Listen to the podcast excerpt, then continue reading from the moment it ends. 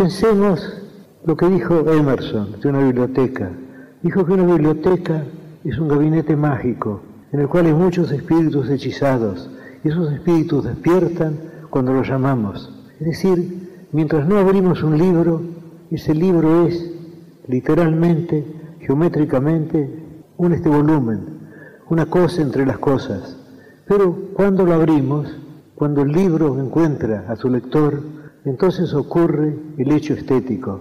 Si no, si la literatura es expresión, la literatura está hecha de palabras y el lenguaje es también un fenómeno estético. Pensemos en la palabra luna y pensemos en esa metáfora persa, en esa metáfora de un sufí persa, espejo del tiempo.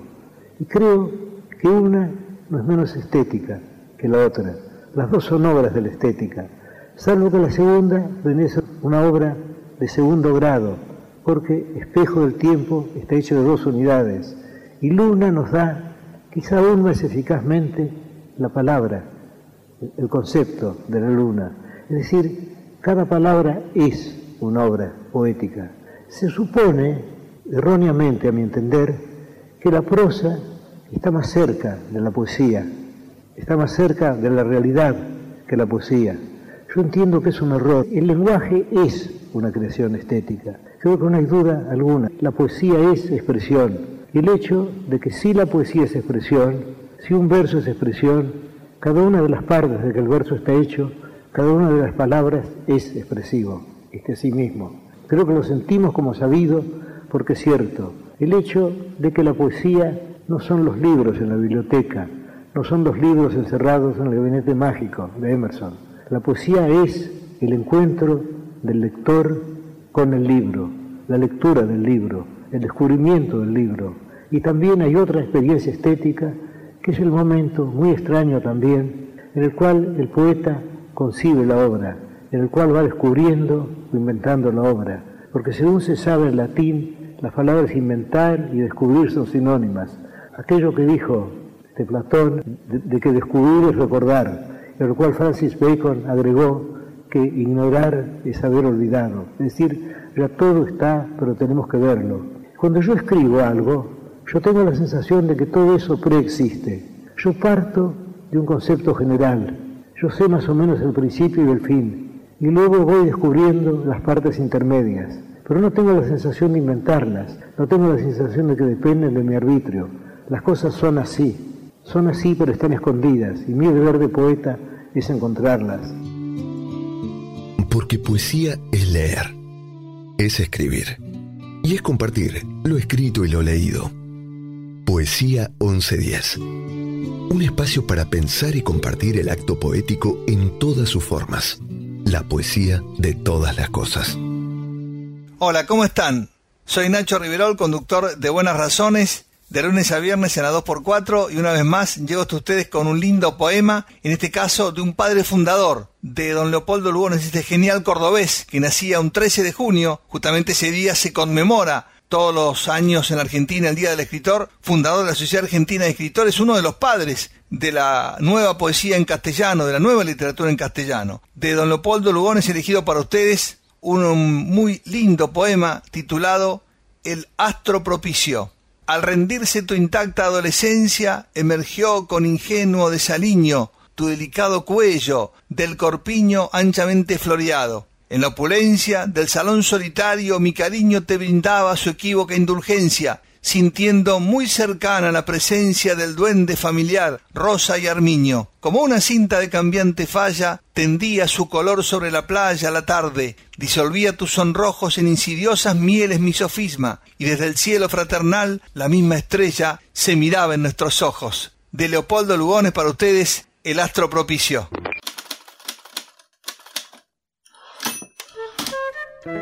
J.R.R. Tolkien es uno de los autores más leídos a nivel mundial, aunque el cenit de su éxito se alcanzó mucho tiempo después de su muerte. La saga del Señor de los Anillos, una de las obras que más ha influido en el género de la literatura fantástica, es una de las más vendidas en el mundo y su versión cinematográfica La trilogía cinematográfica, ambientada en el ficticio mundo de la Tierra Media, ha encabezado todas las listas de taquillas históricas. Lo mismo pasó con su novela El Hobbit, también llevada al cine, donde se relatan los hechos previos a lo narrado en El Señor de los Anillos. Miembro del ejército británico, el teniente John Ronald Rule Tolkien participó de la batalla del Somme en Francia, una de las más largas y sangrientas de la Primera Guerra Mundial, donde murieron casi 20.000 británicos. Las traumáticas experiencias vividas en aquella época marcaron la vida del escritor y le desencadenaron una profunda depresión, pero también le sirvieron de inspiración para imaginar los paisajes más oscuros del Señor de los Anillos. Al volver de la guerra, Tolkien trabajó como lexicógrafo para el Oxford English Dictionary en su primera edición. Su tarea consistía en buscar los orígenes y la historia de las palabras que provienen del germánico para luego agregar los datos encontrados a la etimología de las palabras que se encuentran ya dentro del diccionario. Y es posible que esta habilidad que desarrolló sea el génesis para la creación del Tengwar, el sistema de escritura élfico que aparece a lo largo de toda su obra. ¿Qué tal? Mi nombre es Luis Aranowski, actor, cómico, músico, productor en cine, radio, teatro, televisión, guionista de TV. Soy parte generadora de los territorios desde 1980 hasta hoy, como el paracultural, cemento, medio mundo varieté, todo lo que tiene que ver con las movidas del under y las movidas mediáticas. Mi vieja banda se llamaba Triciclos Clos, una banda que logró también generar mucho territorio dentro de la comicidad del rock y, por qué no, la canción y la poética dentro del rock, como mi nueva banda que se llama Cachito, tocando 10 años en todos los circuitos existentes del rock argentino. Así que acá les dejo este poema, eh, el primero que está dedicado al Diego y que lo acabo de escribir el mismo día de su partida. Muchas gracias. Dios murió en Tigre. San Andrés se lo llevó de gambeta en un pase al cielo de sus glorias, en el verdor del césped, al remolino de la hinchada, gritando goles hacia el túnel de las glorias. El mundo llora su mano de cielos, se hizo la rabona batiendo pelotas, acribillando infamias. Le cayó en pena la ruleta de la suerte, le cayó la cuchara, elevando el balón por la alegría, entre gamba y gambeta, bajo furia y piernas, al remate del campeonato ya sin flores, mientras nos hacen la croqueta. Dios murió en Tigre, no alcanzó esa bicicleta. Se bajó del arco iris en un falso asado a todos los cielos. El santuario llora la paz de su partida. Se nos fue el Pelusa, la artillería pesada de la historia en juerga, matando a tiro libre, atravesando campos, el banderazo funesto a millones de palomitas. Ya no alcanzan los banquillos y en un córner el balón vuela su comba, la delantera descansa disparando esa eliminatoria, declaran un empate en el camposanto de todas las camisetas. Las del Diego, las de todos los santos, las de todos tus muertos. A esa estrella. Dios murió en Tigre, se llamaba Diego y nos dio muchas alegrías. Gracias, Diego. Fue alrededor de la medianoche cuando Zaratustra emprendió su camino sobre la cresta de la isla para llegar de madrugada a la otra orilla, pues en aquel lugar quería embarcarse. Había allí, en efecto, una buena rada en la cual gustaban echar el ancla incluso barcos extranjeros. Estos recogían a algunos que querían dejar las islas afortunadas y atravesar el mar. Mientras Zaratustra iba subiendo la montaña, pensaba en las muchas caminatas solitarias que había realizado desde su juventud y en las muchas montañas y crestas y cimas a que había ascendido. Yo soy un caminante y un escalador de montañas, decía a su corazón, no me gustan las llanuras y parece que no puedo estarme sentado tranquilo largo tiempo. Y sea cual sea mi destino, sean cuales sean las vivencias que aún haya yo de experimentar, siempre habrá en ello un caminar y un escalar montañas. En última instancia, uno no tiene vivencias más que de sí mismo. Fragmento de Así habló Zaratustra, Friedrich Nietzsche. Meritocráticos, de Marta Clara. Un poco de criterio, dicen. Que despierte, repiten. Que brille, que suelte. Mis manos están entumecidas. Hace meses caminamos como zombies. Los actos heroicos se ven solo en series. Militamos el egoísmo. Nos creemos superiores. Suponemos que la verdad es nuestra. Acusamos, enjuiciamos y destripamos. Somos despiadadamente condescendientes con otros, muy ajenos y lejanos. Seguimos despreciando, despotricando, asumiéndonos de uno y otro bando. Unitarios y federales resuena, como reincidiendo por años. Todo lo que no aprendes se repite. Un poco de criterio, dicen. Mientras proclamo vida, por negro te mato. Derechos y antiderechos. Que en paz descanse esta sociedad. Que nos caiga un rayo, un apagón, y que por fin nos desconstruyamos. Y dale alegría, alegría a mi corazón. Es lo único que te pido al menos hoy. Y dale alegría, alegría a mi corazón. Y que se enciendan las luces de este amor. Y ya verás cómo se transforma el aire del lugar. Y ya verás que no necesitaremos nada más. Y dale alegría, alegría a mi corazón. Que ayer no tuve un buen día, por favor. Y dale alegría, alegría a mi corazón. Que si me das alegría, estoy mejor. Fito Páez, dale alegría a mi corazón. Y dale alegría, alegría a mi corazón. Es lo único que te pido al menos hoy. Y dale alegría, alegría a mi corazón. Afuera se irá la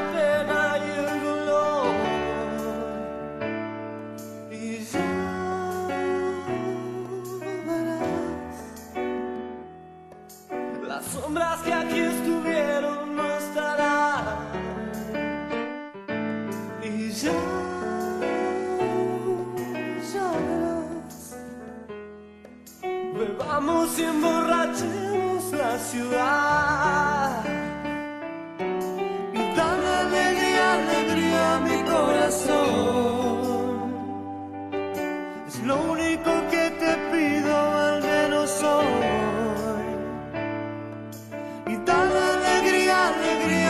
Corazón. Y que se enciendan las luces de este amor. Y ya verás cómo se transforma el aire del lugar.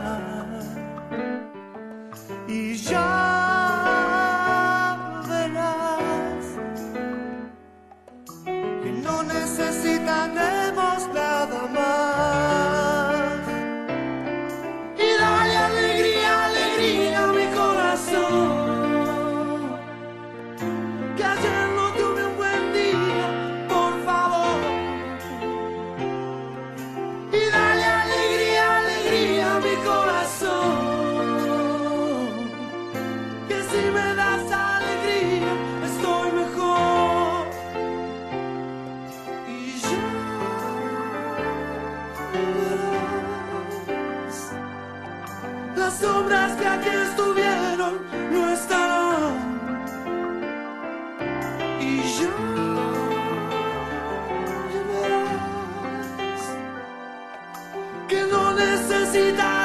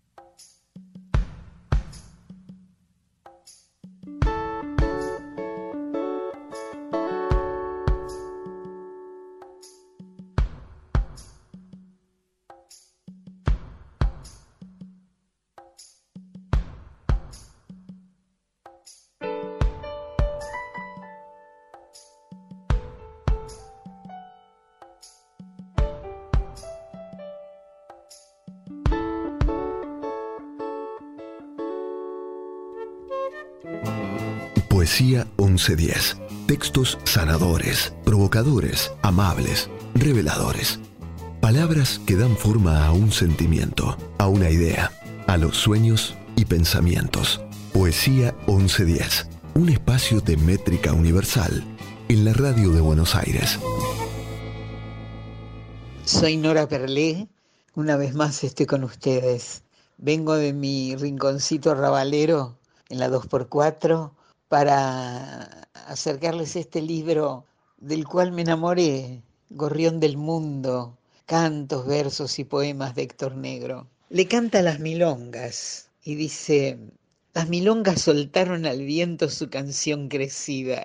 Sobre los cordajes trenzaron historias y melancolías, las gargantas les brindaron plenas todas sus guaridas y volaron libres, galoparon briosas por la cruz del sur.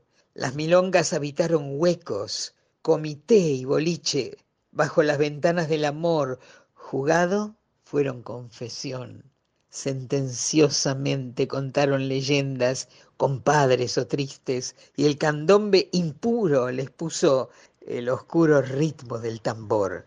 Las milongas de suburbio y barrio, de distancia y cielo, alma payadora, rezo fogonero, endecha y pasión. Las milongas volvieron del tango de mil entreveros, llegaron al barrio, pisaron el centro, entrando al salón. Las milongas aquí se quedaron, aquí las cantamos, desde donde son. Se mentieron en los bandoneones con su viento arisco, aire corralero limpiando los fuelles con cadencia y ritmo. En la danza destrenzaron pasos dibujando el piso y crecieron tercas como flor silvestre que el aire besó. Las milongas con sus bordoneos, su polenta y tumba, desde la encordada del arpegio airoso, salmo y oración, milongueramente contaron la vida, la pena, la angustia, y cantando fueron otro nuevo idioma para nuestra voz. El pleonasmo es una figura que consiste en el empleo de una redundancia para reforzar el sentido de una frase. Las palabras agregadas no agregan información importante y la frase podría entenderse perfectamente sin ellas, pero resaltan el sentido y refuerzan la expresión. Algunos ejemplos de pleonasmo son ver con ojos propios, ciego que no ve, interrelacionados entre sí o accidente fortuito.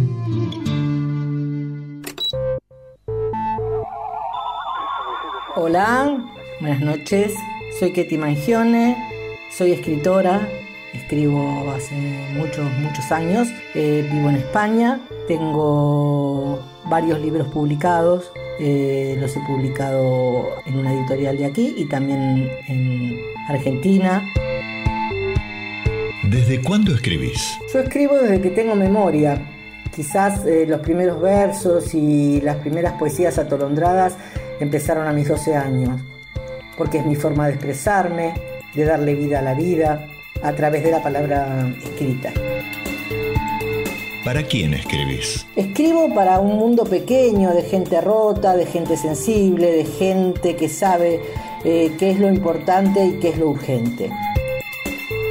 ¿Qué es la poesía para vos? La poesía para mí eh, es el eco del alma, eh, que no se rinde nunca, que lucha cuerpo a cuerpo con una, con una realidad que, no podemos obviar, pero que sí podemos modificar en pequeños universos.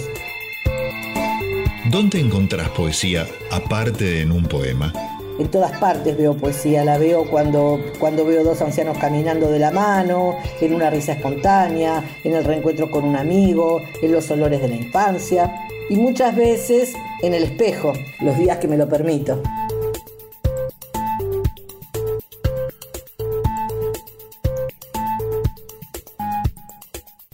El intercambio, por Ketty Mangione, 19 de septiembre de 2020. Había una vez dos que se miraron y se enamoraron. Vivieron una intensa historia de amor. No pudo ser. Se despidieron y en ese abrazo intercambiaron sus corazones. Alguien esperó bajo la lluvia, alguien escribió sobre la arena. No entendían por qué no podían sacarse de adentro, no sabían del intercambio en el abrazo. Un día decidieron que ya era tiempo de saber. Todavía no pudieron abrazarse y recuperar sus propias palpitaciones. Cuando lo hagan, la tiran al unísono. Pero no habrá intercambio, porque había una vez y sigue habiendo, pero es otra vez. Llegué de madrugada, sin haber comido, sin haber escrito una línea que me redimiera, algo que pudiera contar al enfrentarme con él. Nadie se cruzó en mi camino ni me preguntó nada. Fui directamente al piso de terapia intensiva y me puse un guardapolvo antes de entrar a ese campo de batallas perdidas. Al otro lado de la puerta, un médico muy joven me hizo señas de que saliera, pero no le presté atención. Me fijé en las camas una por una hasta que encontré a un niñera al que sin duda habían confundido con mi padre. Era bastante parecido, pero nada más. Me sentí engañado, burlado. Hubiera querido que todo terminara allí sin palabras. Iba a salir, pero el linjera me llamó y se alzó sobre un codo. Imploraba, necesitaba que alguien se sentara a su lado. Le apreté los dedos calientes y antes de que el médico viniera a echarme me hice un lugar a su lado. Ni siquiera tenía ropa. Le habían puesto una sábana agujereada a modo de poncho. Tenía los ojos velados por las cataratas, o acaso era la penumbra que le daba un aire de espectro. Cacho, me dijo. ¿Quién ganó? Tenía, como mi padre, el cabello blanco, indomable, y una frente altiva. ¿Quién ganó? repitió y me tomó de un brazo. Pensé que el inconsciente me había jugado una mala pasada al conducirme ahí donde yo quería que la historia terminara mientras las cosas sucedían en otra parte sin mí. ¿Quién ganó, cachito? insistió el viejo, y sin mucha convicción le dije que nosotros. Suspiró aliviado y me miró en la oscuridad. ¿Te parece? murmuró. ¿Así jodidos como estábamos? Igual, dije. Me cago. ¿Qué había en la caja? No supe qué contestarle y me puse de cuclillas a escuchar su respiración ruidosa. ¿El trompo? ¿Viste el trompo? Asentí y quise irme, pero me tenía agarrado del brazo. Me quedaban dos bolitas. ¿Y a vos? Una. Me quedaba una sola, contesté. Dale, perdido por perdido, jugala. No sabía lo que hacía. Instintivamente busqué en el bolsillo y saqué una moneda. Ahí va, dije, y la tiré rodando por el pasillo. Al escuchar el ruido, el médico encendió una linterna y siguió el recorrido de la moneda hasta que llegó a la puerta y se detuvo apoyada de canto. Sentí que el viejo me soltaba y se llevaba la mano a la frente. ¡Los cagaste, cachito! gritó. ¡El cometa es tuyo! Oí que sollozaba. ¡El cometa es tuyo, tuyo! decía lo estreché con fuerza mientras el médico se acercaba con una inyección y esperé que se durmiera en mis brazos. Le apoyé la cabeza sobre la almohada y me precipité escaleras abajo. Al llegar a la calle todavía llevaba el gusto de su aliento en la boca. Su mirada me seguía calle abajo hacia la costa, donde despuntaba el amanecer. Fui hasta la plaza y caminé por la vereda del casino. Ahí se habían encontrado Laura y Ernesto 50 años atrás. La única memoria que quedaba de ellos dormía confusa, incierta en mi cabeza. Mi padre no había acudido a la cita con sus fantasmas, quizás ni siquiera le importaban.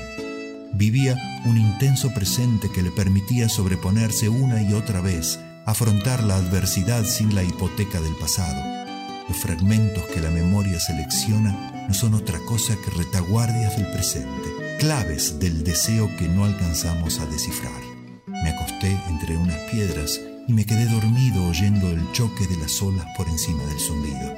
Al despertar, vi a lo lejos un barco que se acercaba al puerto y me di cuenta de que nunca había navegado, que jamás conocería la esencia profunda de los relatos de Conrad. Me sentía cansado, con el cuerpo pegajoso y la mente confusa. No había nadie en la playa. Levanté dos piedras, las hice chocar junto a mi oreja y después me metí al mar en calzoncillos, gritando como un samurái. Sin proponérmelo empecé a nadar hacia la escollera, contento de estar ahí, inesperadamente inundado de optimismo, como si empezara a cambiar de piel. En una de esas, el Ingera tenía razón, y al arrojar la moneda, me había ganado un cometa. La hora sin sombra. Fragmento. Osvaldo Soriano. soy Mónica Poggio. Este es un poema que está inspirado en una frase de Juan José Castelli que dice, si ves al futuro, decile que no venga.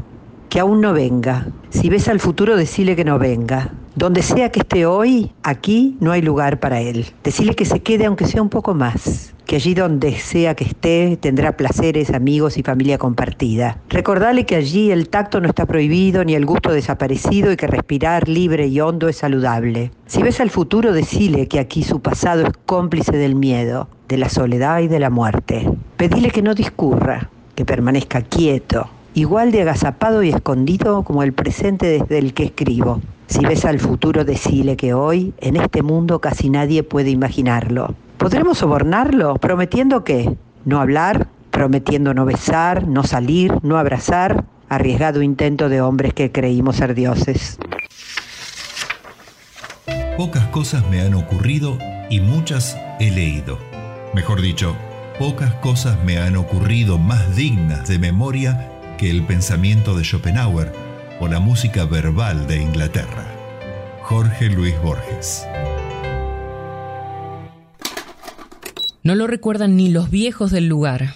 Nuestros gobiernos no aciertan a concretar. Si hubo algún indicio, alguna señal que lo hiciera sospechar, tú me repites una y otra vez que ya no sientes lo que un día fue, la fuerza que nos mantendría unidos ante el más fatal de los destinos. Y es que, a pesar de todo, aún no sé qué es lo que pasó. Si tú y yo éramos tan felices y tú y yo éramos indestructibles, caímos como piezas de un dominó que alguien que no conocemos colocó. Nos enseñaron a aceptar su voluntad, a pagar sin rechistar. Pablo Roca Ávila, Indestructibles. Sé que parece eterno y que no cambiará, que duele tanto que no se podrá borrar, pero no queda más remedio que pasar por esto una vez más. No lo recuerdan ni los viejos del lugar.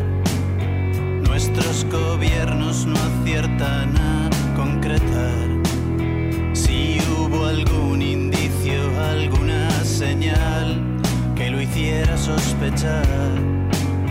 Tú me repites una y otra vez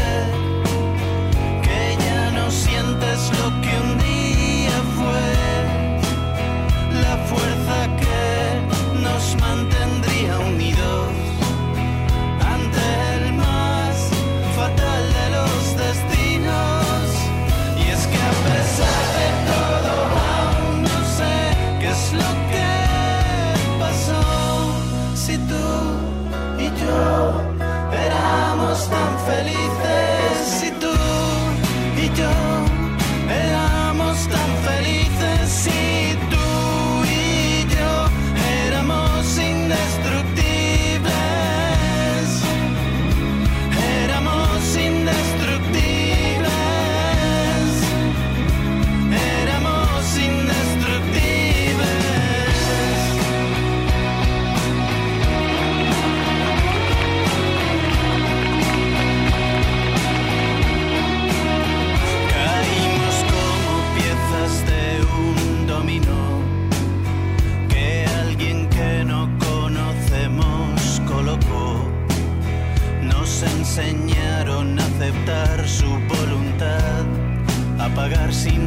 sin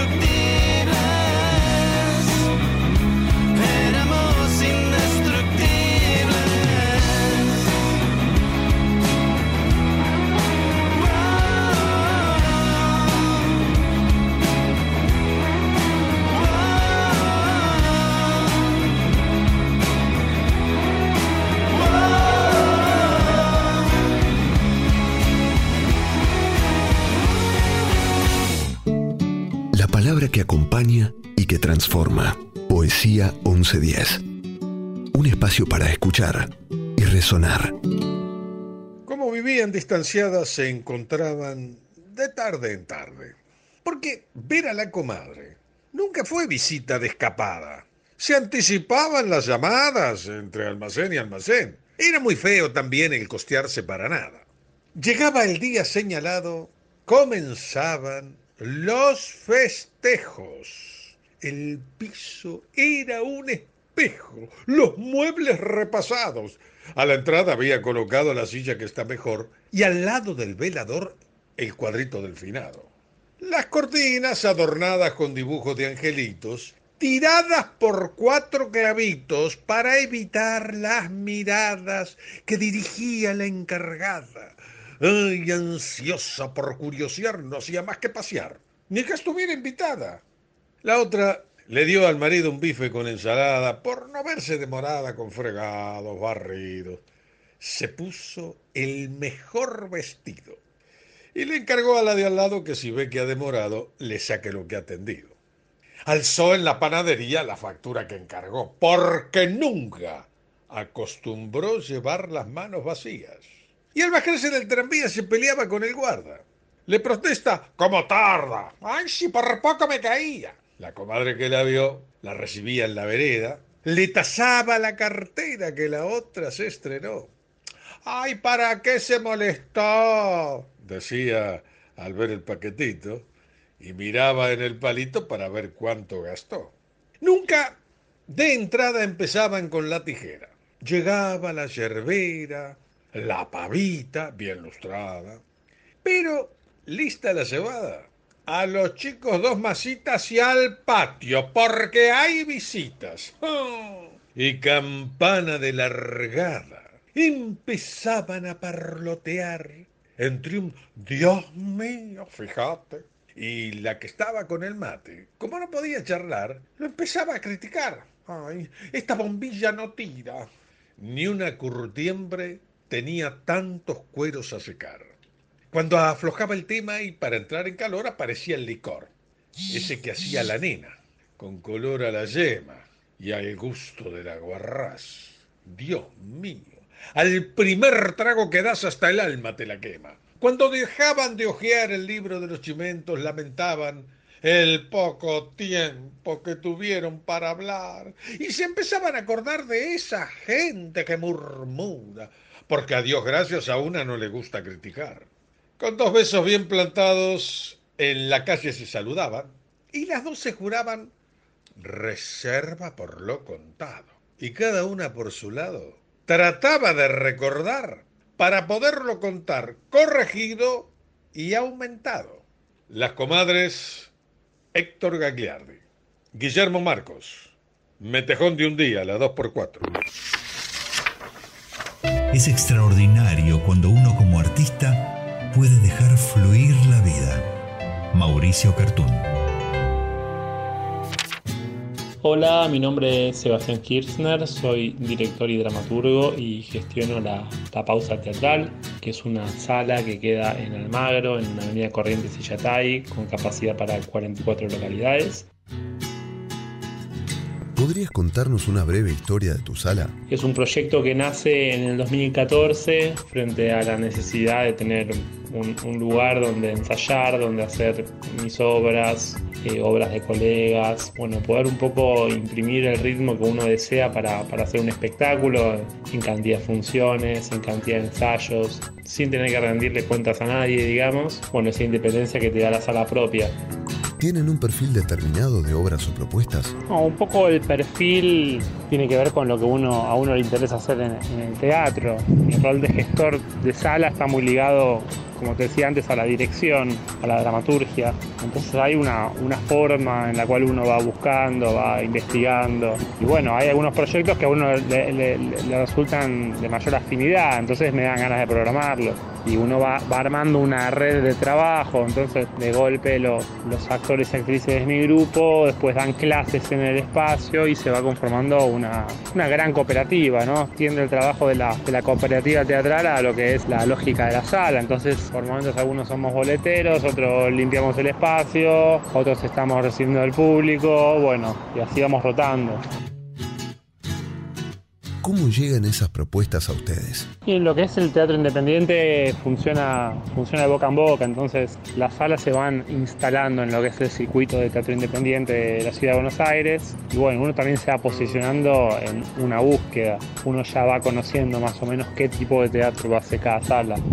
Y así que terminan llegando propuestas que, bueno, algunas son afines, otras no, pero un poco la llegada a esta altura ya es espontánea de obras que les interesa trabajar en la pausa, no solo por la visión artística, sino también por las condiciones estructurales del espacio. La sala es una sala chica, eh, tiene capacidad para 44 espectadores, pero, pero es para hacer un teatro de cámara muy íntimo, donde la- las distancias entre los personajes jueguen un rol fundamental a la, a la hora de, de- de construir un relato. Entonces, quien necesite eso para su puesta en escena, eh, la, la pausa teatral es una, una opción. ¿Cómo y quiénes eligen lo que programan después? ¿Cómo se eligen esos proyectos? Bueno, primero tiene que ver con la intuición, como te decía antes, hay algo de él, eh, lo que el proyecto uno le genera, lo convoca. Después hay unas características de producción que tienen que tener para que la obra tenga cierta seriedad y un alcance al público, ¿no? Digo, variables como la prensa, cómo está presentada la, la comunicación de la obra, también son importantes a la hora de elegir el proyecto.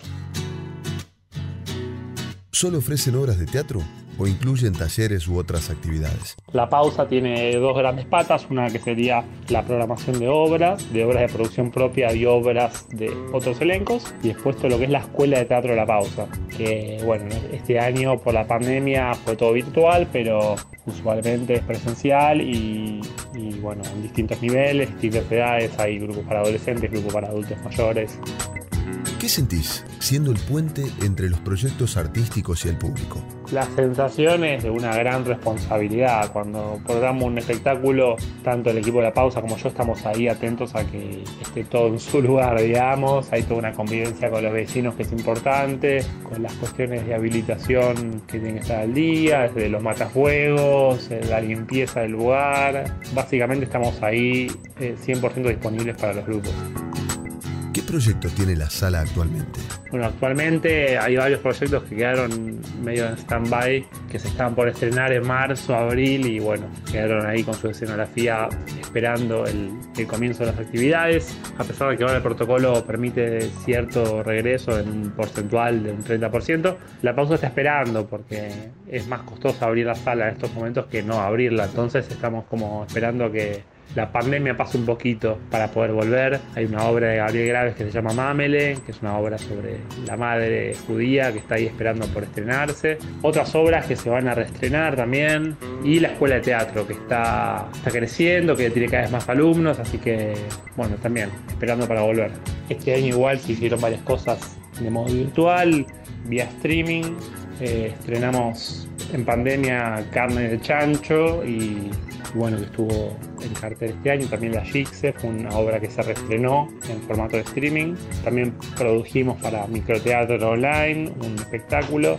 Así que bueno, entre, entre la pandemia y un paso a lo que sigue, ¿no? que sería la vuelta a la sala. Elegí una canción cuya letra te parezca una hermosa poesía para cerrar esta entrevista. Bueno, el tema que elijo es Cactus de Gustavo Cerati. Es una canción que cada vez que la escucho genera en mí lo mismo, que es una, una sensación de libertad. Bueno, Cactus suaviza mis yemas con su piel, tiene 100 años, solo florece una vez, en tu nombre, en tu nombre. Y tiene un veneno más amargo que la hiel, con solo invocarte voy a convertirlo en miel. En tu nombre, en tu nombre. Cuando te busco, no hay sitio en donde no estés, y los médanos serán témpanos en el vértigo de la eternidad, y los pájaros serán árboles en lo idéntico de la soledad. En tu nombre, en tu nombre. Un cactus suaviza mis yemas con su piel. Tiene cien años, solo florece una vez. En tu nombre. En tu nombre.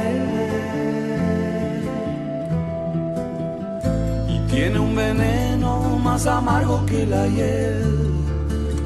Y con solo invocarte voy a convertirlo en miel. En tu nombre. tu nombre. Cuando te busco no hay sitio en donde no estés.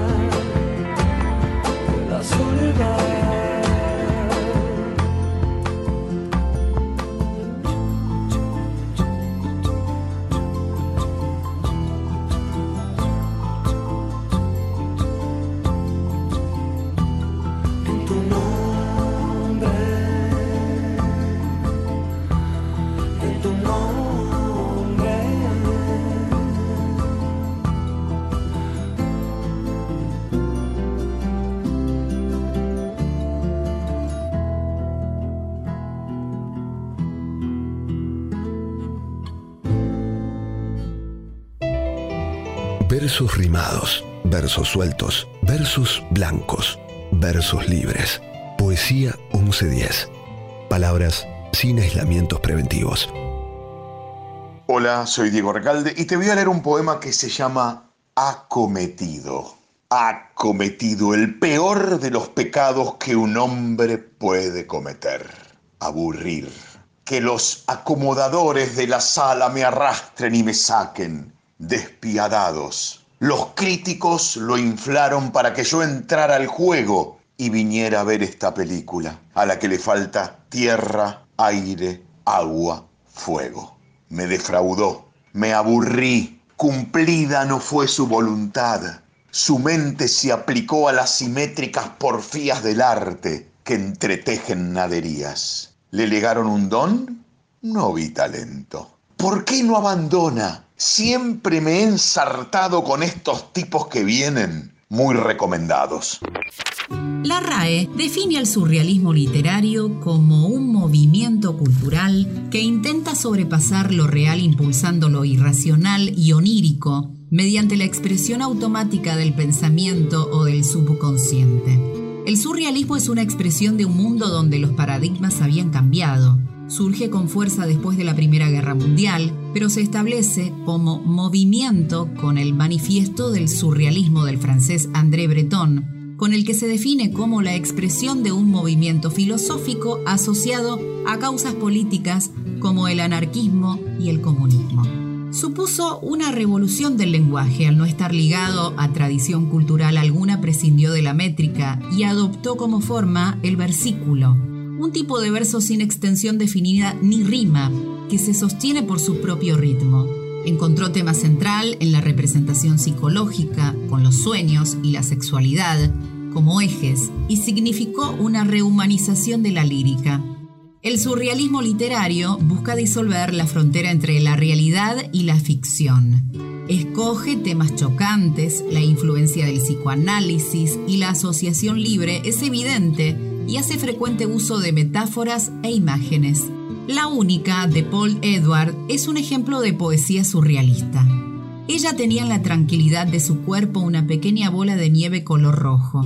Tenía en los hombros una sombra de silencio, una sombra de rosa cubierta por su aureola. Sus manos y dóciles arcos y cantores quebraban la luz. Ella contaba los minutos sin dormirse.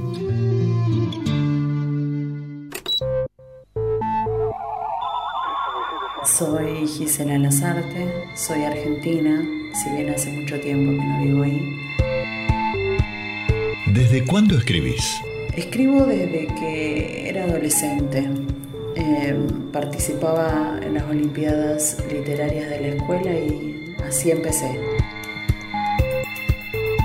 ¿Por qué escribís? Creo que porque si a través de mis textos una sola persona se siente identificado en mis letras, o sea, acompañado, entendido, sea cual sea su circunstancia, eso para mí es una satisfacción enorme que alguien pueda hacer suya eh, mis letras, eh, creo que es el mayor logro para alguien que escribe.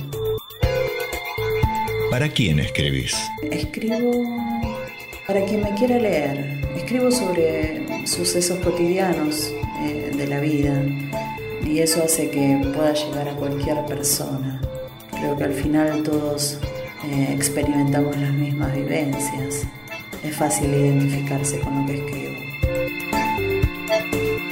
¿Qué es la poesía para vos? Para mí, igual que el cine, la música, no sé, cualquier expresión artística, para mí esas cosas son como un viaje, en donde solo estás tú y tu destino. Creo que no hay conexión más grande que ni más fuerte que la de una persona y la poesía que eligió, tanto para leer como para escribir. ¿Dónde encontrás poesía aparte de en un poema? Yo creo que en cualquier sitio, o momento, o persona. Yo creo que donde mis sentidos se sientan atraídos, si tiene mi atención, definitivamente puede crearse poesía.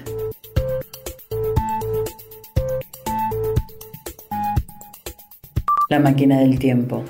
Se siente desde el fondo del pasillo una brisa suave. Cada día abren las ventanas para ventilar el cuarto. Todo sigue en su lugar. Nadie ha movido ni un solo objeto de aquel sitio. Como si fuera un museo de recuerdos, todo lo que pertenecía a Tomás está dentro de esa habitación. Hoy es su aniversario luctuoso. Mucho tiempo sin Tom, como lo llamaban sus padres. Cuando él tenía seis años, sufrió una leucemia fulminante y a pesar de los muchos tratamientos no logró sobrevivir. La vida de sus padres, Celia y Chris, se vio destruida ante tan grande pérdida. Todo había sucedido tan rápido. Los últimos días del niño en el hospital habían sido devastadores. Estaba sufriendo mucho y lo tenían en terapia intensiva, por lo que sus padres no habían podido estar cerca de él. Los primeros años fueron llenos de tristeza y vacío. Celia había podido retomar su trabajo y dividía sus días entre la docencia y su gran pasión por pintar. Había aprendido a convivir con la ausencia, pero el dolor lo llevaba intacto como el día en que Tomás se fue. En cambio, Chris no lograba despegarse de la oscuridad que producía el dolor. Dejó su importante puesto de ingeniero mecánico en una fábrica multinacional y solo se dedicaba a reparaciones de electrodomésticos para poder sobrevivir. Pasaba largas horas en su taller, solo pensando. Él había presenciado el parto de su primogénito, cortó el cordón umbilical y desde ese momento soñó con un porvenir maravilloso. Sentía que la vida se lo había arrebatado demasiado pronto y le había quedado tanto por enseñarle y compartir pero lo que más atormentaba era pensar en él hubiera. Si hubiera pasado más tiempo con él, si, hubiera, si lo hubiera besado más, si hubiera jugado cada vez que me lo pedía. La culpa por no dedicarle el suficiente tiempo por las ocupaciones cotidianas le creaba un sinfín de autorreproches que lo torturaban y no lo dejaban encontrar la paz. Celia no solía entrar al taller de su esposo porque odiaba el desorden que allí tenía. Pero esa tarde se trabó la puerta del baño y necesitaba que la ayudara. Fue a buscarlo y al entrar sobre la mesa vio una especie de motor de autos, pero con muchísimos cables y luces que parpadeaban sin parar. No era que ella le interesaran los raros proyectos de Chris, ya que nunca los terminaba, pero no pudo evitar preguntarle de qué se trataba. Y él, convencido, le respondió, está frente al proyecto más importante que he diseñado. Lo dijo con los ojos llenos de esperanza, algo que había perdido hacía mucho tiempo. ¡Wow! ¡Qué interesante! Pero necesito que entres a la casa. Después de varios días, el ingeniero había terminado de construir su misterioso invento.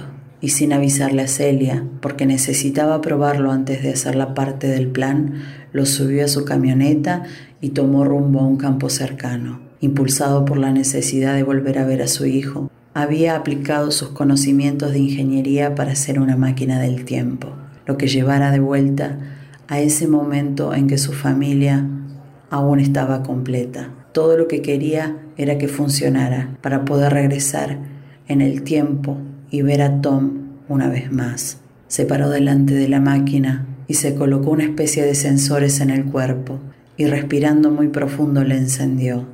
Recibió una descarga muy fuerte de electricidad que lo dejó inconsciente. Cuando volvió en sí, recordaba exactamente lo que había pasado y regresó a casa para contárselo a Celia. Lo vi. Estuve con él, Celia. Me senté a su lado. Ella lo oía casi incrédula, pero a la vez las palabras de su esposo entraban en su mente y aceleraban su corazón. Celia, no pude hablar. Era tan grande mi emoción que no me salía ni una sola palabra. Solo no dejaba de mirarlo. Recostó su cabeza en mi brazo y me dijo, Papá, sé que tú y mamá están tristes porque ya no estoy con ustedes, pero mírame, estoy bien, aquí no hay dolor. Ya no me gustaba el hospital, por eso me quedaré y los esperaré hasta que ustedes lleguen y volvamos a estar juntos otra vez. A Celia se le inundó el corazón y se le desbordó por los ojos. Ambos sabían que la máquina del tiempo no había llevado a Cris a ningún lado, pero que por su fe se había logrado conectar con su hijo. El pequeño Tom le había dado a su padre la tranquilidad de que fue feliz el tiempo que estuvo con ellos y una respuesta al porqué de su partida. A Celia y Chris aún le queda camino por recorrer, pero ahora tenían la certeza de que al final del camino su hijo los espera. Cartas. Carta de Gese a su padre desde el manicomio. Tras la huida del seminario monacal en Maulbronn en 1892, con solo 15 años, el padre de Hermann Gese llevó a su hijo al centro de Christoph Blumhardt, un teólogo amigo. En ese hospital privado Gese llevó a cabo un intento de suicidio, ante lo cual, al cabo de solo 14 días, Blumhardt recomendó el traslado del poseído por maldad y satanismo a un manicomio. Fue internado en el Centro de Salud y Cuidados de Stetten, donde permaneció cuatro meses y desde donde escribió esta dura y oscura carta a su padre, en la que se percibe toda la poderosa rebeldía que volcaría en toda su obra y que serviría de inspiración a generaciones enteras. Estimado Señor, ya que usted se muestra tan a las claras dispuesto a hacer sacrificios, quizás pueda pedirle directamente el revólver. Una vez que usted me ha llevado a la desesperación, supongo que estará dispuesto a librarse rápidamente de mi persona. En realidad ya debería haber sucumbido en junio. Esto también sería bastante incomprensible para mí, pues el derecho a despotricar no se le puede quitar a un pesimista, porque es lo único y lo último que tiene. Padre es una palabra extraña. Parece que yo no la entiendo debe designar a alguien a quien se puede amar y se ama desde el corazón. ¿Cómo me gustaría tener una persona así? Ya podría usted darme un consejo. Sus relaciones conmigo parecen volverse cada vez más tensas. Si convirtiese cada cualidad y tendencia en mí en justo lo contrario, podría estar en armonía con usted. Pero así no puedo ni quiero vivir en absoluto. Empiezo a pensar sobre quién es el débil mental en este asunto. Por cierto, Desearía que ocasionalmente se acercase usted por aquí. Soy Rocío Rodríguez de Edgar Allan Poe. El cuervo.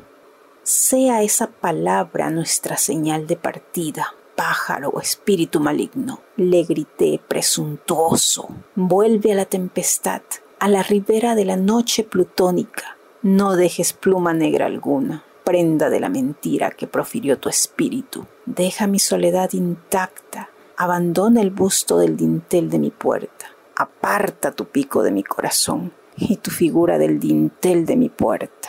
Y el cuervo dijo, nunca más. Me encanta cómo suenas cuando te vas. ¿Por qué no te marchas? No van a caerse los edificios. ¿No te marcharás? No habrá un terremoto que abra el suelo. ¿Por qué no te marchas? El sol no se tragará el cielo. ¿Por qué no te marchas? Las estatuas no van a llorar. ¿No te marchas? No puedo girarme para mirar a esos ojos. Debo ser fuerte y mantenerme incrédulo, y que me encante el sonido que haces cuando te marchas. Tú, marchándote, la puñalada de un estileto, en una noche silenciosa. Stalin sonríe y Hitler se ríe. Churchill da palmaditas en la espalda de Mao Zedong. Walk away. Franz Ferdinand. my innocence for pride, crushed the end within my stride. Said I'm strong, now I know that I'm a leader. I love the sound of you walking away, you walking away. Mascara bleeds a blackened tear. Oh, and I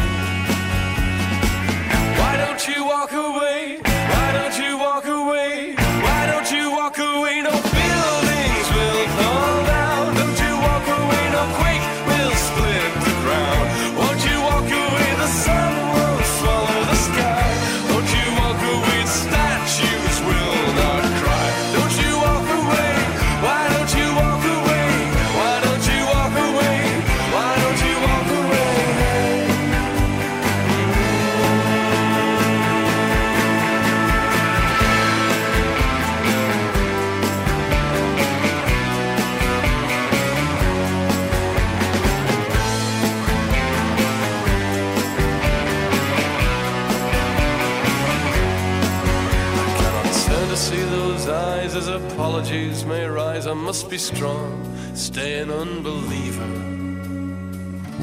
And love the sound of you walking away, you walking away.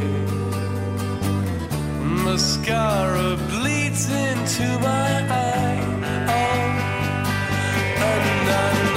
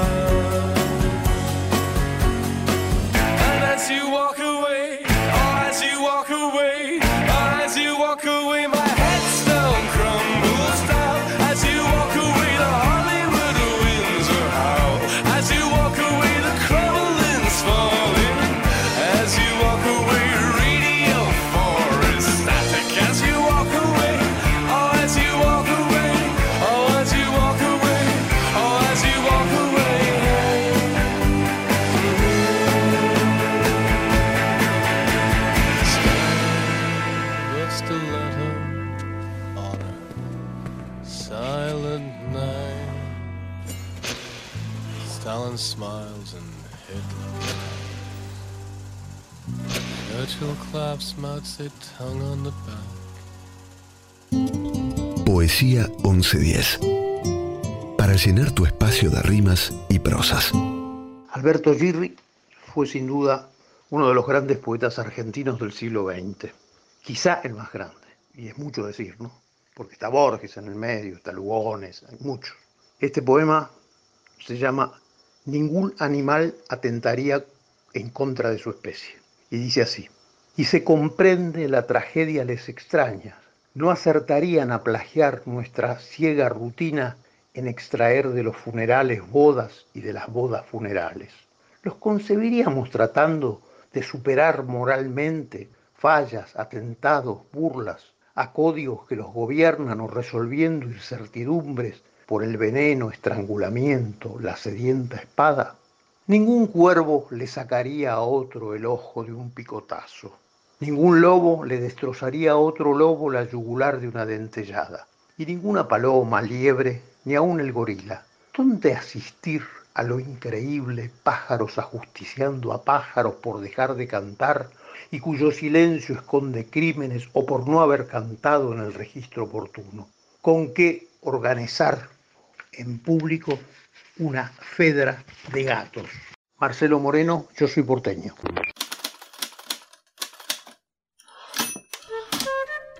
El emakimono, habitualmente conocido como emaki, es una narrativa ilustrada de forma horizontal característica del período Heian de la historia japonesa durante el siglo X. Estas imágenes están pintadas o estampadas en rollos de pergamino de varios metros y se desarrolló bajo la influencia de los rollos de pergamino que introdujeron el budismo en Japón y puede ser considerada una de las formas de arte secuencial más tempranas junto con los jeroglíficos egipcios, los vitrales medievales y algunos manuscritos precolombinos. Los pergaminos se leen desenrollándolos con una mano y enrollándolos con la otra al mismo tiempo de derecha a izquierda. Y luego de leídos y rebobinados, se guardan en cajas finamente decoradas. Alrededor del año 1130, la historia de Genshi se convirtió en una de las pinturas más importantes y significativas del arte japonés. Escrito cerca del año 1000 por Murasaki Shikibu, la novela trata sobre la vida y los amores del príncipe Genshi y el mundo de la corte Heian después de su muerte. Hola, mi nombre es Melissa Benedetti. Voy a leer un fragmento de la novela Tokyo Blues de Haruki Murakami. La memoria es algo extraño. Mientras estuve allí, apenas presté atención al paisaje. No me pareció que tuviera nada de particular y jamás hubiera sospechado que, 18 años después, me acordaría de él hasta en sus pequeños detalles. A decir verdad, en aquella época, a mí me importaba muy poco el paisaje. Pensaba en mí, pensaba en la hermosa mujer que caminaba a mi lado, pensaba en ella y en mí, y luego volvía a pensar en mí. Estaba en una edad en que, mirara lo que mirase, sintiera lo que sintiese, pensara lo que pensase, al final, como un boomerang, todo volvía al mismo punto de partida, yo. Además, estaba enamorado, y aquel amor se había conducido a una situación extremadamente complicada. No, no estaba en disposición de admirar el paisaje que me rodeaba. Sin embargo, ahora la primera imagen que se perfila en mi memoria es la de aquel prado. El olor de la hierba, el viento gélido, las crestas de la montaña, el ladrido de un perro. Esto es lo primero que recuerdo, con tanta nitidez que tengo la impresión de que, si alargara la mano, podría ubicarlos uno tras otro con la punta del dedo. Pero este paisaje está desierto, no hay nadie, no está Naoko, ni estoy yo. ¿A dónde hemos ido? pienso. ¿Cómo ha podido ocurrir una cosa así? Todo lo que parecía tener más valor. Ella, mi yo de entonces, nuestro mundo, ¿a dónde ha ido a parar? Lo cierto es que ya no recuerdo el rostro de Naoko. Conservo un decorado sin personajes. No, solo estaba alegre y eso es todo. Eras tan bueno conmigo, pero nuestro hogar no ha sido más que un cuarto de recreo. He sido muñeca grande en esta casa, como fui muñeca pequeña en casa de papá. Y a su vez los niños han sido mis muñecos. Me divertía que jugaran conmigo, como a los niños verme jugar con ellos. He aquí lo que ha sido nuestro matrimonio, Torvaldo. Ya no creo en eso. Creo que ante todo soy un ser humano, igual que tú, o al menos debo intentar serlo. Sé que la mayoría de los hombres te darán la razón y que algo así está escrito en los libros, pero ahora no puedo conformarme con lo que dicen los hombres y con lo que está escrito en los libros. Tengo que pensar por mi cuenta en todo esto y tratar de comprenderlo. Fragmentos de textos de Nora, protagonista de Casa de Muñecas, de Henry Ibsen. Viviana Batisteza, mujer, taciturna y altiva despojando los miedos, caminando descalza, enfrentándose al viento, enredando memoria, arrastrando los tientos, desatando misterios que ha vivido en el tiempo, masticando la vida, esquivando tormentos, vuelve como si nada y sin perder el aliento, mujer que sale a la vida atada a tantos recuerdos, le han quitado rutina y nada detuvo su peso. Mujer que sale a la vida, mujer, ciento por ciento. Me atrevería a aventurar que Anónimo, que tantos poemas escribió sin firmarlos, era a menudo una mujer, Virginia Woolf. Cuento Sara Sáenz Brijaldo, Dama de la Noche.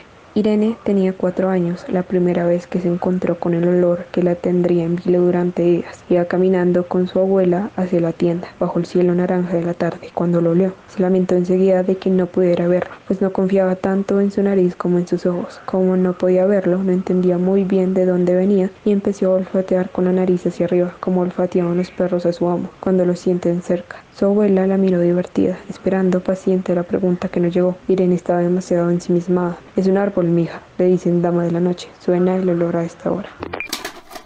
Volaste alrededor de la luna con ella. Le pediste que nunca se fuera. Y ella respondió, mi amor siempre estará, cuidándote. Y la dejaste volar, y tus ojos lloraron hasta doler, pero solo tú sabías que así tenía que ser. Ella prometió darle todo, pero solo pudo darle lo que tuvo. Y para ti, lo más hermoso, era amanecer junto a sus ojos, iluminando el mundo. Bebe, cuidándote. Despacito cuando tú dormías, ella te hablaba, te preguntaba, te protegía.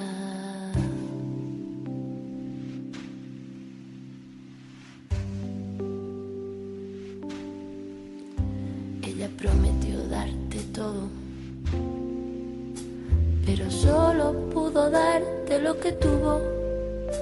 Para ti lo más hermoso era amanecer junto a sus ojos, iluminando el mundo.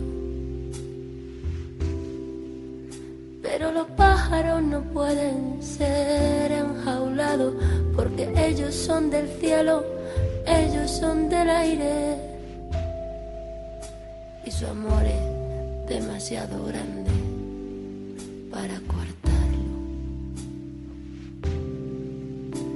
Volaste alrededor de la luna con ella, le pediste que nunca se fuera.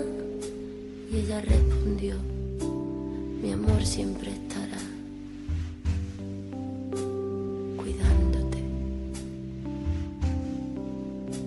la dejaste volar. Y tus ojos lloraron hasta doler. Pero solo tú sabías que así tenía que ser. Que así tenía que ser.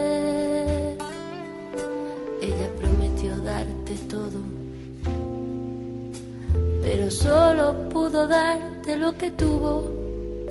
Y para ti lo más hermoso era amanecer junto a sus ojos, iluminando el mundo. Pero los pájaros no pueden ser enjaulados porque ellos son del cielo, ellos son del aire. Y su amor es demasiado para coartarlo. Y la dejaste volar. Y tus ojos lloraron hasta doler. Pero solo tú sabías que así tenía que ser.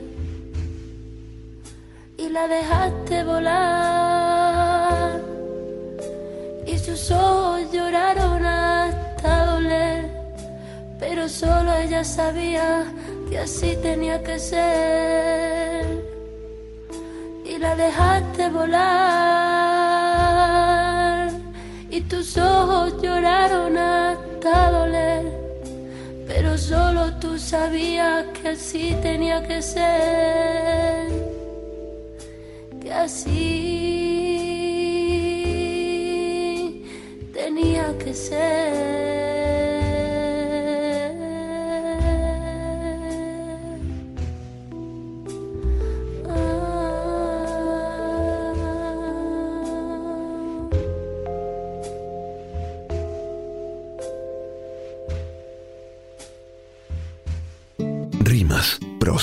Versos y estrofas.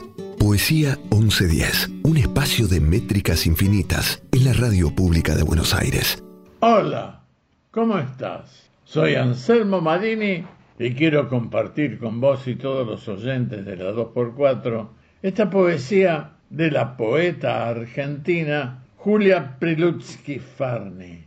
Se titula Patria y dice así. Se nace en cualquier parte. Es el misterio. Es el primer misterio inapelable. Pero se ama una tierra como propia y se quiere volver a sus entrañas. Allí, donde partir es imposible, donde permanecer es necesario, donde el barro es más fuerte que el deseo de seguir caminando, donde las manos caen bruscamente y estar arrodillado es el descanso, donde se mira al cielo con soberbia des- desesperada y áspera, donde nunca se está del todo solo, donde cualquier umbral es la morada, donde se quiere arar y dar un hijo, y se quiere morir. Allí está la patria. ¿Te gustó? Nos volvemos a encontrar en cualquier momento. El realismo mágico es un movimiento literario definido por su preocupación estilística y su interés por mostrar lo irreal o extraño como algo cotidiano o común. La siguiente definición lo explica de manera profunda. Lo que vino a predominar en el cuento y a marcar su huella de una manera perdurable fue la consideración del hombre como misterio en medio de datos realistas, una adivinación poética o una negación poética de la realidad. Lo que a falta de otra palabra podría llamarse realismo mágico. Gabriel García Márquez y Miguel Ángel Asturias son dos de los máximos exponentes del movimiento, ambos ganadores del Nobel de Literatura. Se considera que tuvo inicio en Latinoamérica, donde es extraordinariamente prolífico, pero el movimiento ha encontrado grandes exponentes en todo el mundo, como Haruki Murakami, Gunter Grass, Salman Rushdie, Milan Kundera y José Saramago, evidencias de su enorme potencial creativo. Hola, buenas tardes. Soy Marta Suárez de La Prida y quería compartir con ustedes esto que le dediqué a Maradona en el año 2012 y se llama así, Volvió un campeón. Las estrellas en el cielo forman un cuadro imperial y en la tierra Maradona es estrella universal. Él volvió para alegrar a todos los argentinos. Tiene marcado un camino y es seguir jugando en boca. Él en su campo le inspira seguridad al compañero, que pone en todo su esmero para ganar el partido. Es que Dieguito querido seguirá siendo el campeón. Sos mitad del corazón de todo el hincha de boca. Pues tu vuelta nos provoca la mayor seguridad. Sé que vamos a ganar desde hoy en adelante. Qué bienvenida triunfante solo vos la conseguís. Lo que podemos decir por la parte que nos toca, muchas gracias Maradona por seguir siendo de boca.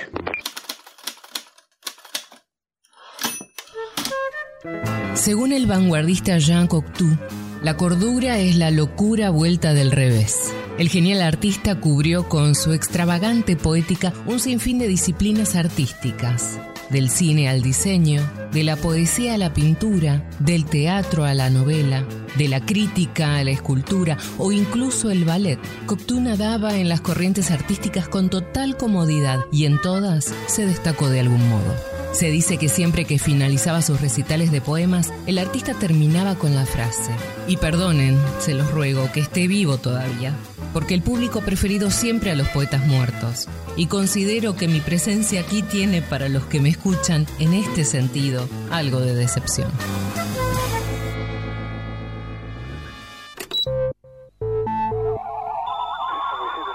Hola, soy Ana Evangelina López de Tafí Viejo, Tucumán, Argentina.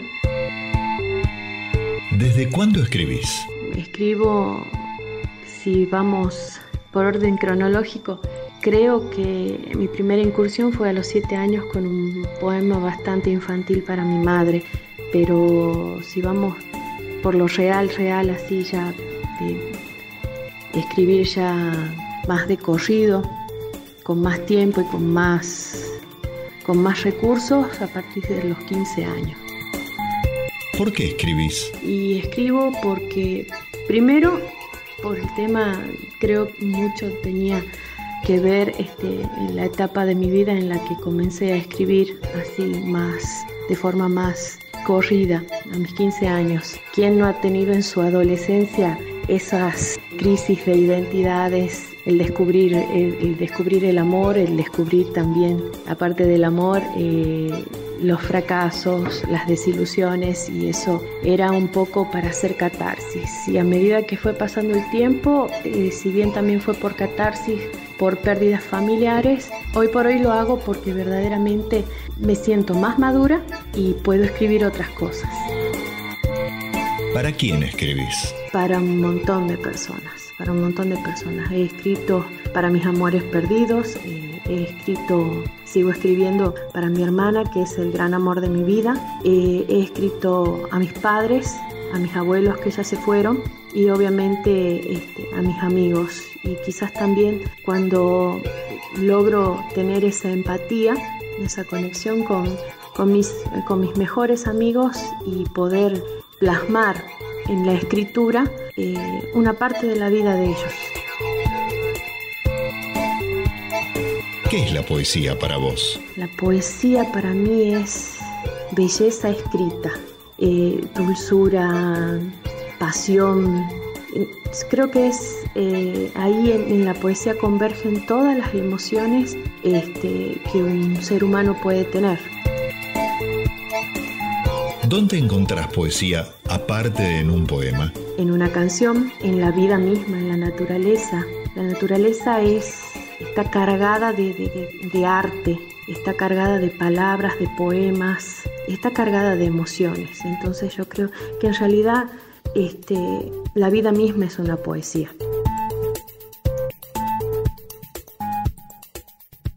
El texto se llama Recordar y es de mi autoría. Recordar. Leyendo una vez a Galeano en su libro de los abrazos, me llamó la atención uno de sus epílogos. Recordar. Del latín recordis. Volver a pasar por el corazón. Y pensé que cada vez que paso por la esquina de tu casa, las veces que se me han cantado las ganas, tal vez le hago esa vuelta al corazón que siempre me recuerda que debo hacer ceder un poco a mi intrincada cabeza.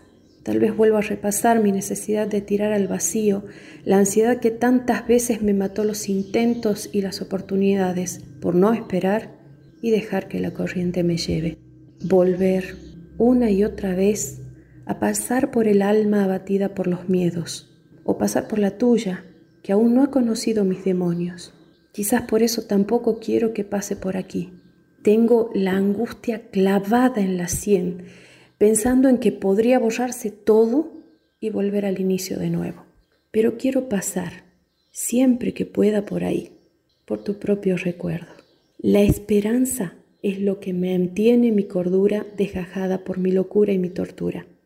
Si alguna vez te atemorizan las sombras que guardo en una de las esquinas más oscuras de mi cabeza, no te vayas. Así se calman las aguas enrarecidas de mi vida. Cuando leemos, creamos nuestras propias imágenes y asociaciones. El libro vive dentro de nosotros, se reinventa en nosotros a medida que lo vamos leyendo. Justin Gardner.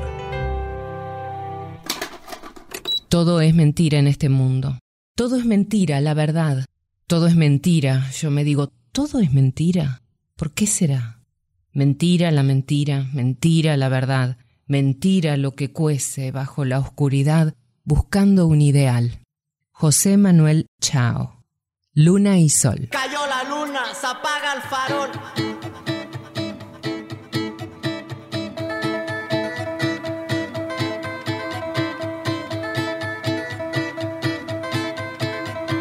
Todo es mentira en este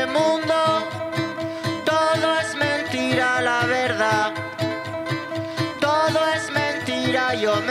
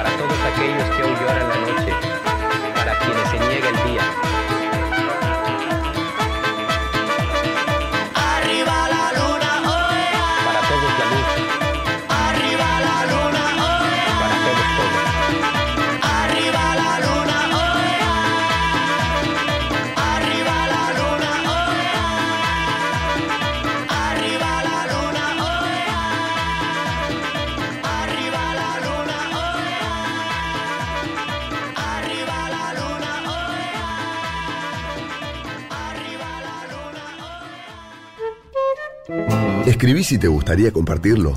¿No escribís pero querés que escuchemos tus textos favoritos? Forma parte del proyecto Poesía 1110. Manda un audio leyendo el texto que elijas, un poema, el párrafo de una novela, la estrofa de una canción, a través de nuestro WhatsApp 0054 911 351 47424 y compartilo con todos los oyentes de la 1110. No olvides decirnos tu nombre, el título del poema y su autor. Porque poesía es leer, es escribir y es compartir lo escrito y lo leído, lo contado y lo cantado. Poesía 1110, un espacio para pensar y compartir el acto poético en todas sus formas, la poesía de todas las cosas. A la medianoche del sábado, cuando se inicia el domingo, por la Radio Pública de Buenos Aires. Hola, soy Rómulo Berruti, hago el programa Plumas, Bikinis y Tango los domingos a las 11 de la mañana en la 92.7, la 2x4, la radio de tango de la ciudad. Y te traigo, una vez más, otro poema, y un poema también de un escritor argentino, con una curiosidad. Todos eran bohemios, escribían por el café con leche. Este no, este era millonario. Se llamaba Oliverio Girondo y escribió esto que tituló Llorar a lágrima viva. Llorar a lágrima viva, llorar a chorros, llorar la digestión, llorar el sueño, llorar ante las puertas y los puertos, llorar de amabilidad y de amarillo, abrir las canillas, las compuertas del llanto, empaparnos el alma, la camiseta, inundar las veredas y los paseos, y salvarnos a nado de nuestro llanto. Asistir a los cursos de antropología llorando. Festejar los cumpleaños familiares llorando. Atravesar el África llorando. Llorar como un cacuy, como un cocodrilo. Si es verdad que los cacuyes y los cocodrilos no dejan nunca de llorar. Llorarlo todo, pero llorarlo bien. Llorarlo con la nariz, con las rodillas. Llorarlo por el ombligo, por la boca. Llorar de amor, de hastío, de alegría. Llorar de frac, de flato, de flacura. Llorar improvisando, de memoria. Llorar todo el insomnio y todo el día. Chao, muchas gracias. Ya se había acostumbrado a hablar en voz baja, con esfuerzo, pero se había acostumbrado. Y había aprendido a no hacerse preguntas, a aceptar que la derrota se cuela en lo hondo, en lo más hondo, sin pedir permiso y sin dar explicaciones. Y tenía hambre y frío, y le dolían las rodillas, pero no podía parar de reír. Reía, reía porque Elvira, la más pequeña de sus compañeras, había rellenado un guante con garbanzos para hacer la cabeza de un títere y el peso le impedía manipularlo, pero no se rendía. Sus dedos diminutos luchaban con el guante de lana y su voz, aflautada para la ocasión, acompañaba la pantomima para ahuyentar el miedo. El miedo de Elvira, el miedo de Hortensia, el miedo de las mujeres que compartían la costumbre de hablar en voz baja, el miedo en sus voces y el miedo en sus ojos huidizos para no ver la sangre, para no ver el miedo, huidizo también, en los ojos de sus familiares. Fragmento de La voz dormida, Dulce Chacón. Pasaste como búfalos o como animales gigantes mitológicos, como algo con ruido fuerte. Es decir, pasaste, se notó, no puedo dejar de notarlo. Quedan las huellas, queda el eco todavía. Me hubiera gustado no darte ese placer, pero creo que fue necesario. No vale que el terreno quede liso. Fuiste una marca ineludible, una señal de viento. Puedo decir ahora que acá llovió, que paró, que hubo después un cálido verano. Puedo contarle a la gente que lloré mucho y contarle también cómo y cuándo dejé de hacerlo. Puedo entender casi todos los dolores después de la estampida. Dejé de ser divinidad, me igualé con la gente. Cuando el polvo dejó de flotar, vi colores.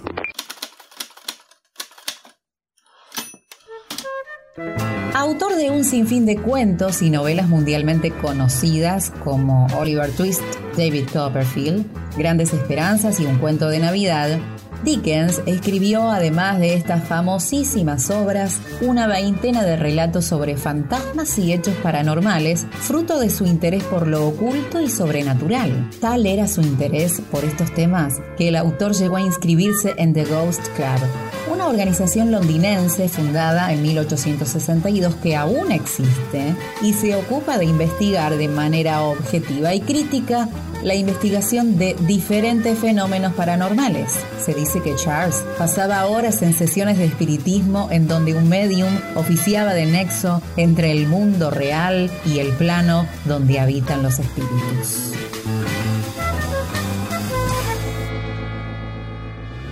Un día me hablaron de él. No tenía en ese momento la capacidad mental ni emocional para procesar todo lo que me estaba pasando. No retuve su nombre. Tiempo después me mostraron una foto suya. Había algo en esa mirada misteriosa y pícara, en esa sonrisa tímida y honesta, que hizo que sintiera que ya lo conocía. Por eso no tuve apuro en hacerlo. A pesar de sus 45 años tenía un cuerpo envidiable. Alto, fornido, ni flaco ni gordo, con pelos donde me gustaba que hubiera pelos y otros que le faltaban donde a él le gustaría tenerlos. Tenía un andar extraño. Las piernas daban pasos pausados que no combinaban con su manera de hablar acelerada, pero eran pasos firmes, bien plantados en la vida, finalmente seguros. Cuando la tibieza volvió a cubrir despacito mi corazón, sin querer lo pensé.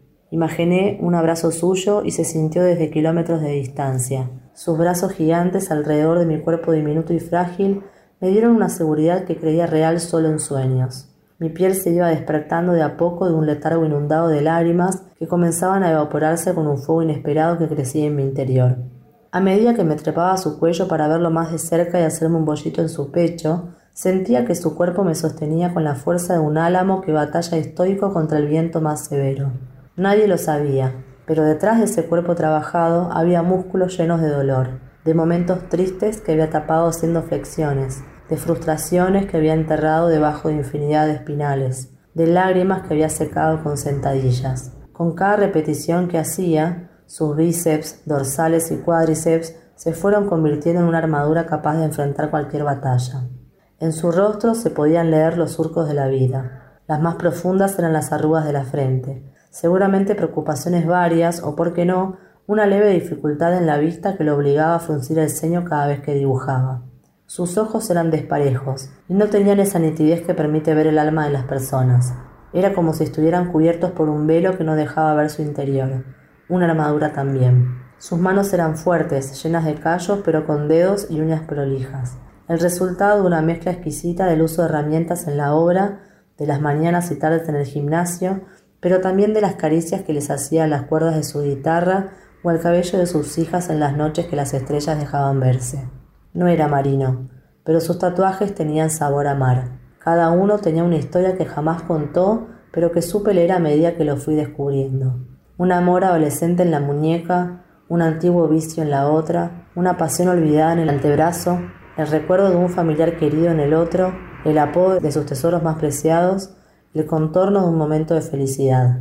Y en todo el ancho de su pecho su acto superador, triunfal, pero que se jactaba de haber alcanzado en soledad, como el escalador que llega a la cima de la montaña o el corredor que atraviesa la meta y no necesita de nadie que lo aplaude o lo felicite. Era una frase significativa en un idioma extraño solo conocido por él, ya que en definitiva solo a él le importaba que el logro alcanzado después del tiempo que le pareció necesario. Sana vulnera mea it veni in caritate. Solo un año de amor es mejor que toda una vida solo. Un instante sentimental en tus brazos, como una estrella fugaz directo al corazón. Siempre es un día lluvioso si no estás. Mi mano se extiende buscando la tuya. Estoy frío, pero tú enciendes el fuego en mí. Mis labios buscan tus labios. Nunca nadie me dijo que el amor me lastimaría tanto, y el dolor está tan cerca para deleitarse. Y todo lo que puedo hacer es rendirme a tu amor. Solo rendirme a tu amor. John Deacon. One Year of Love.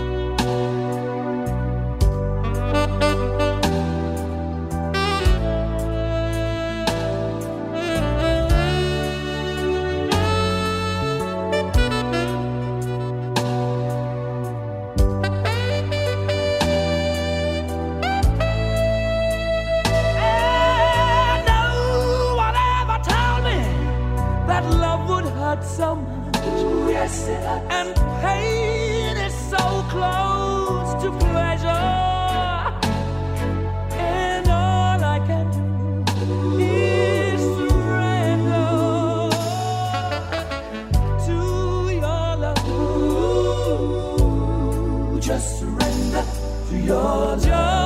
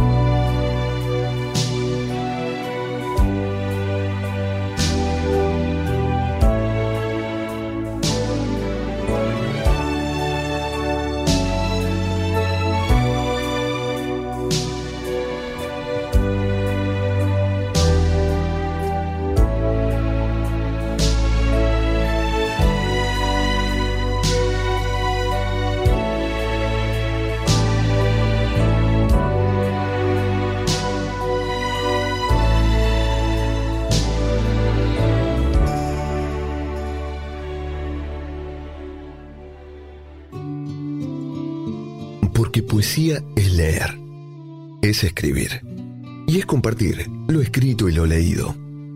Poesía 1110. Un espacio para pensar y compartir el acto poético en todas sus formas. La poesía de todas las cosas. Mi nombre es José Luis Filaquione y habitualmente conduzco en la 2x4 Zapatitos de Raso, todos los domingos a partir de las 23. Siguiendo con la letra de tangos que están emparetados con el turf, el deporte de los reches, los chuchos, los pingos, los tungos, como le guste.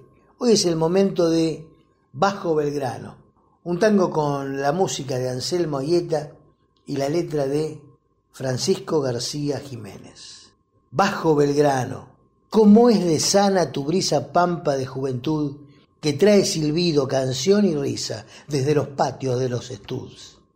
Cuánta esperanza en la que vos vive, la del peoncito que le habla al crack. Sacame pobre pingo querido, no te me manques para el nacional. Calle Blandengues, donde se asoma la morochita linda y gentil que pone envueltas con su mirada su simpatía sobre un mandil. En la alborada de los aprontes al trote corto del variador se cruza el ansia de la fortuna con la sonrisa del buen amor.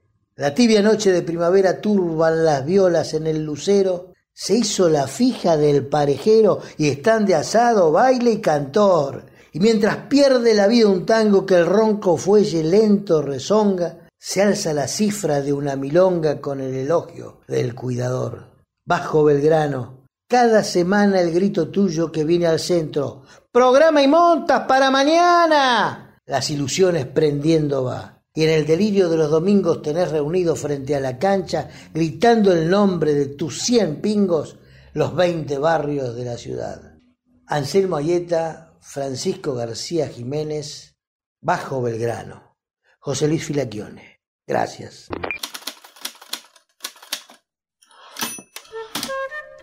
Se cuenta que Borges tenía una relación compleja con el Ulises de Joyce. Si bien el autor llegó a decir que James Joyce había escrito párrafos a la altura de los más ilustres textos de Shakespeare, en un decálogo que escribió junto a Bioy Casares y Silvina Ocampo, dijo que en la literatura había que evitar novelas en las que la trama guarde algún paralelo con la de otro libro, poniendo como ejemplo el Ulises. En 1960, Jorge Luis Borges brinda una conferencia en La Plata, Argentina, ante un auditorio colmado de la Universidad Nacional de esa ciudad para hablar especialmente sobre Joyce y su obra, donde manifestó, si yo tuviera que señalar una obra que representa, que representara de un modo magnífico todo lo que llamaron y sigue llamándose moderno, esa obra sería indudablemente la obra de Joyce. Es decir, hubo, hay en el mundo centenares, miles de muchachos jóvenes que están ensayando una obra que corresponde a lo que Guillaume Apollinaire llamó la aventura, oponiéndose al orden. Pues bien, el símbolo de esa aventura, de nuestra aventura, es notoriamente la obra de James Joyce. Quiero decir que, si tuviera que perderse todo lo que se llama literatura moderna y hubiera que salvar dos libros, y esos dos libros que hubiera que elegir, digamos, en todo el mundo, serían en primer término el Ulises y luego el Finnegan's Wake de Joyce. Quiero decir que hay una suerte de aventura, una aventura que emprenden los jóvenes en todo el mundo. El mejor espejo de esa aventura es la obra de Joyce.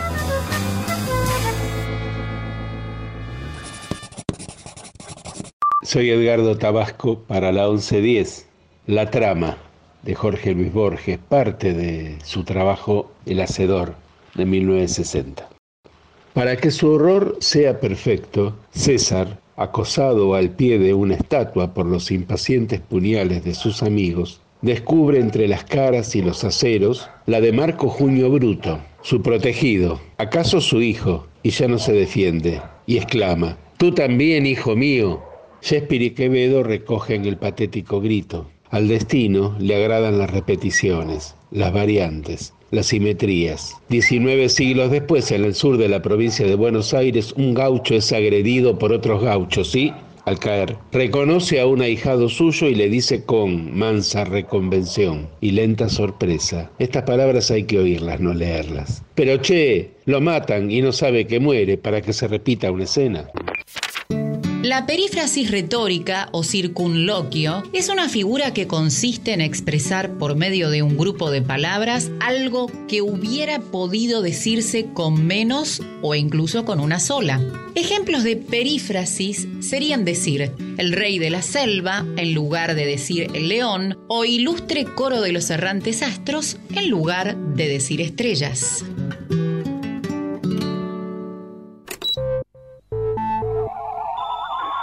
¿Desde cuándo escribo?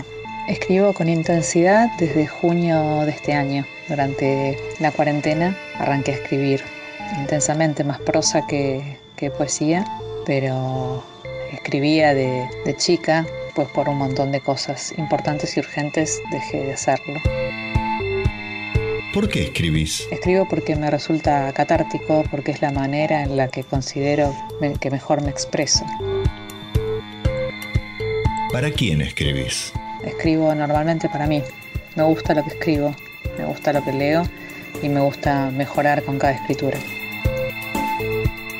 ¿Qué es la poesía para vos? La poesía para mí es como un rompecabezas que, que debe unirse sin forzar cada una de sus piezas y, y que tiene que tener una, una delicada armonía. Tiene que estar y tiene que tener una delicada armonía. ¿Dónde encontrás poesía aparte de en un poema? Encuentro poesía, aparte de en un poema, sin ánimo de ser cursi, en, la naturaleza, en el ritmo de, mis pasos cuando hago mis caminatas, en mis momentos de, de soledad, en las cosas cotidianas, la verdad. Y encuentro poesía aún en las cosas eh, duras que me pasaron en la vida. Trato de transformarlas en poesía.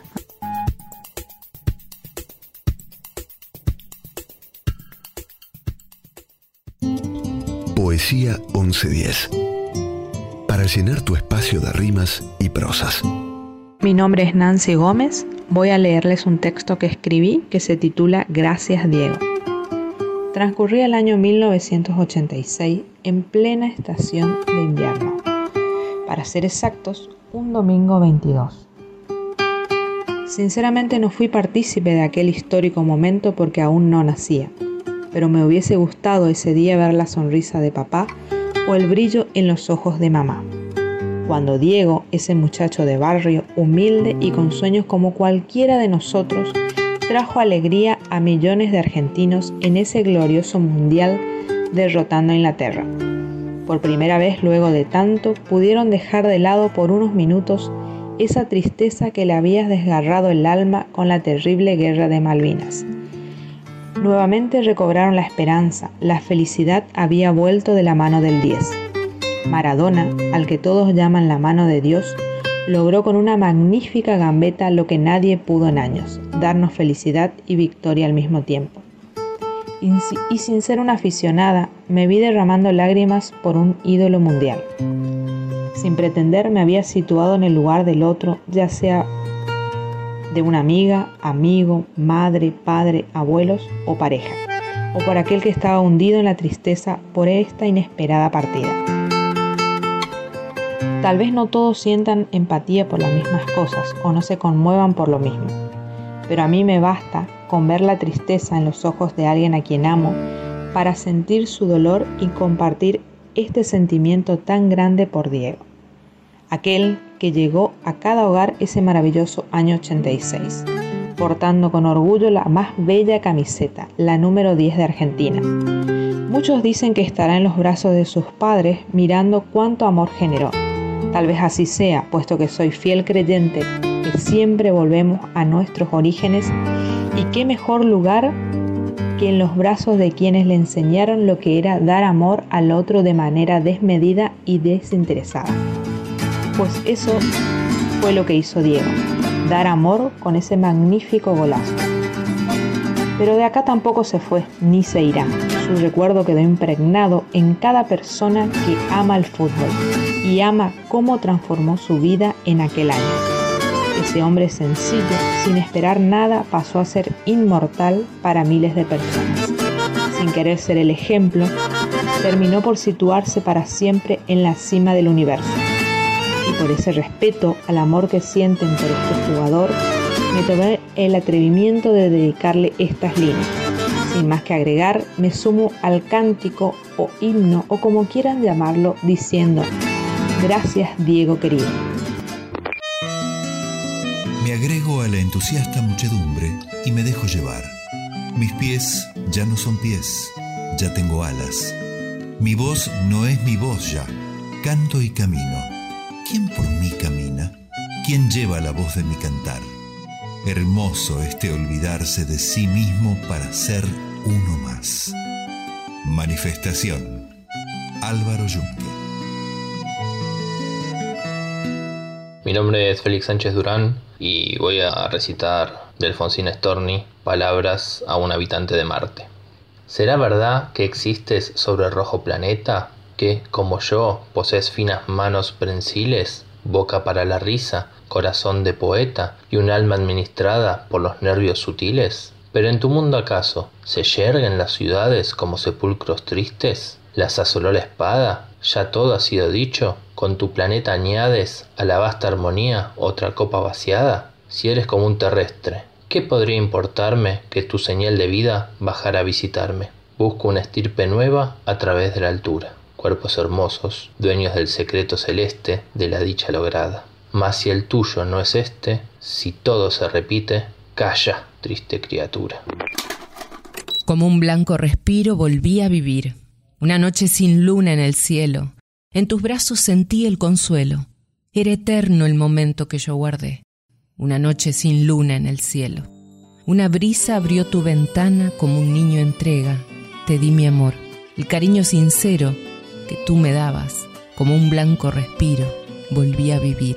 Sin luna. Daniel Melingo. Una noche sin luna en el cielo, en tus brazos sentí el consuelo. Eterno el momento que yo guardé. Una noche sin luna en el cielo, muda brisa abrió tu ventana como un niño entregado. Te di mi amor, el cariño sincero que tú me dabas. Un blanco respiro, volví a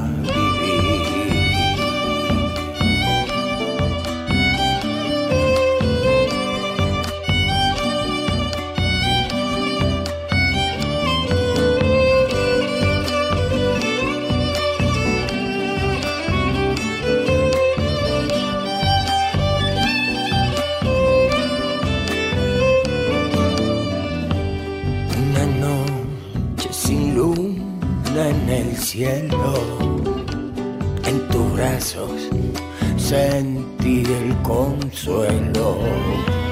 Era eterno el momento que yo guardé. Una noche sin luna en el cielo, muda brisa abrió tu ventana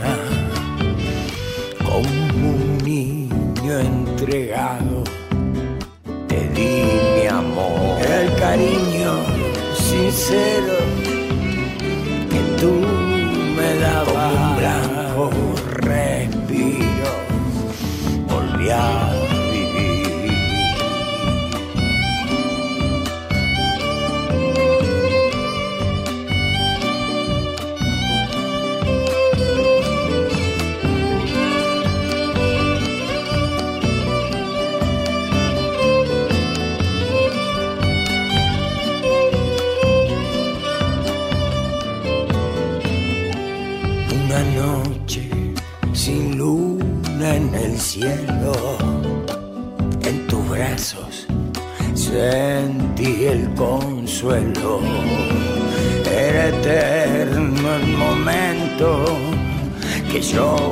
una noche sin luna en el cielo.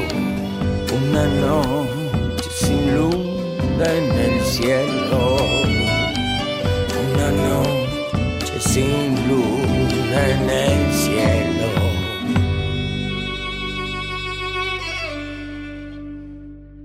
Poesía 1110, un collage sonoro hecho en Argentina con las voces de oyentes de todo el mundo.